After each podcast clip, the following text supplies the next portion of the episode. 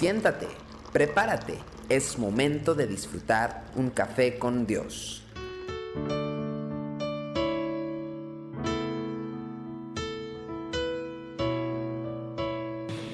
Sean bienvenidos a Café con Dios. Mateo capítulo 5, versículo 9 dice, Bienaventurados los pacificadores, porque ellos serán llamados hijos de Dios.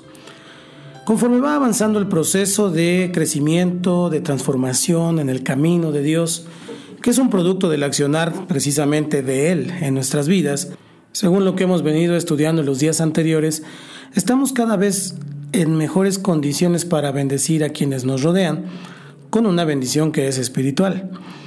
Las relaciones entre los seres humanos están llenas de toda clase de conflictos. El simple hecho de convivir dos personas en una misma casa lleva a situaciones de tensión porque los intereses de uno seguramente interferirán en los intereses del otro.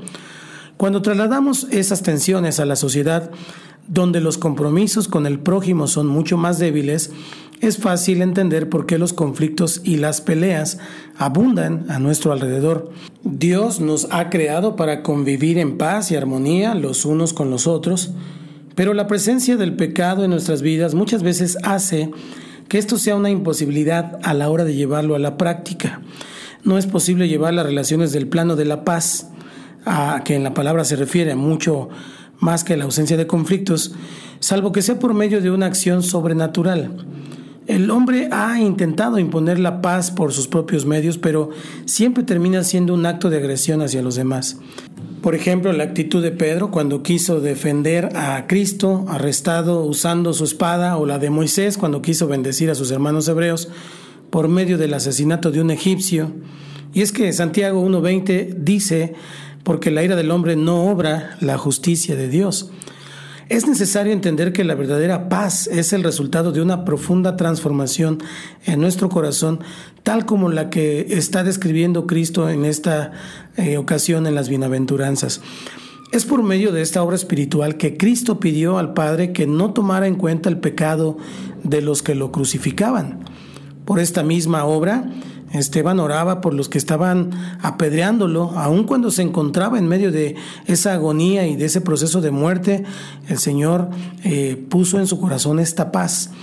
Los que procuran la paz son aquellos que desean que la plenitud de la bendición de Dios alcance a los que están a su alrededor, permitiendo que los hombres disfruten de las relaciones sin la permanente tendencia a la ofensa. Los que buscan la paz también asumen el compromiso de intervenir en toda situación de potencial conflicto, evitando que un pleito llegue a desencadenar una crisis de proporciones incontrolables. Entienden que el principio de una contienda es como el soltar de muchas aguas, como dice Proverbios 17, 14, el que comienza la discordia es como quien suelta las aguas, deja pues la contienda antes que se enrede. La consecuencia de esta actitud que hoy nos describe el Maestro en esta bienaventuranza es que los tales serán llamados hijos de Dios, es decir, un privilegio que también otorga una autoridad espiritual sin igual. Los hijos de Dios son aquellos que gozan del respaldo y el favor especial del Padre, pudiendo avanzar sin temor en todas las cosas que Él les manda, pues Dios les acompañará a cada paso del camino. Aquí podríamos decir, hay de los que viven con el lema no te metas. Cuando necesiten ayuda, no tendrán un Padre Celestial que les cuide. Entrega tu vida a Cristo. Repite después de mí esta oración. Señor Jesús, hoy te abro mi corazón y me arrepiento de cada uno de mis pecados. Reconozco que he vivido lejos de ti y que te necesito. Por eso te pido que entres en mi vida y te recibo como mi Señor y Salvador. Hazme la persona que tú quieres que yo sea. Te lo pido en el nombre de Cristo Jesús. Amén. Que Dios le bendiga. Esto es Café con Dios, transmitiendo desde alientoradio.com. Nuestro correo electrónico es aliento.ccy.gmail.com y también puede buscarnos en Facebook, en YouTube, en SoundCloud, en Spotify, en Spreaker, en iVoox y algunas otras plataformas. Estamos para servirle. Dios le bendiga, no olvide compartir.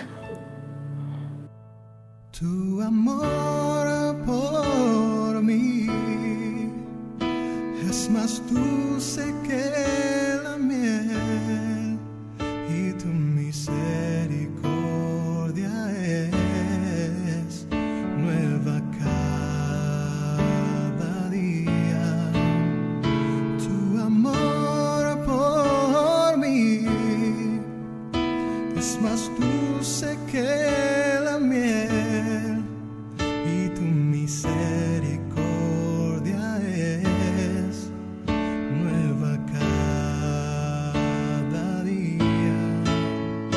Es por eso que te alabo, es por eso que te sirvo.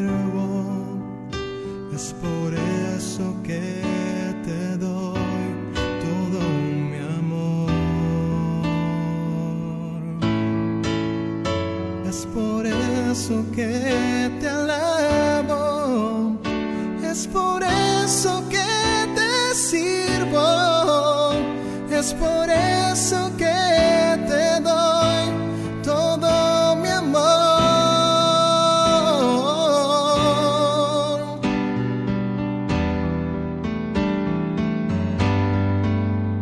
Es por eso que te alabo, es por eso que te sirvo,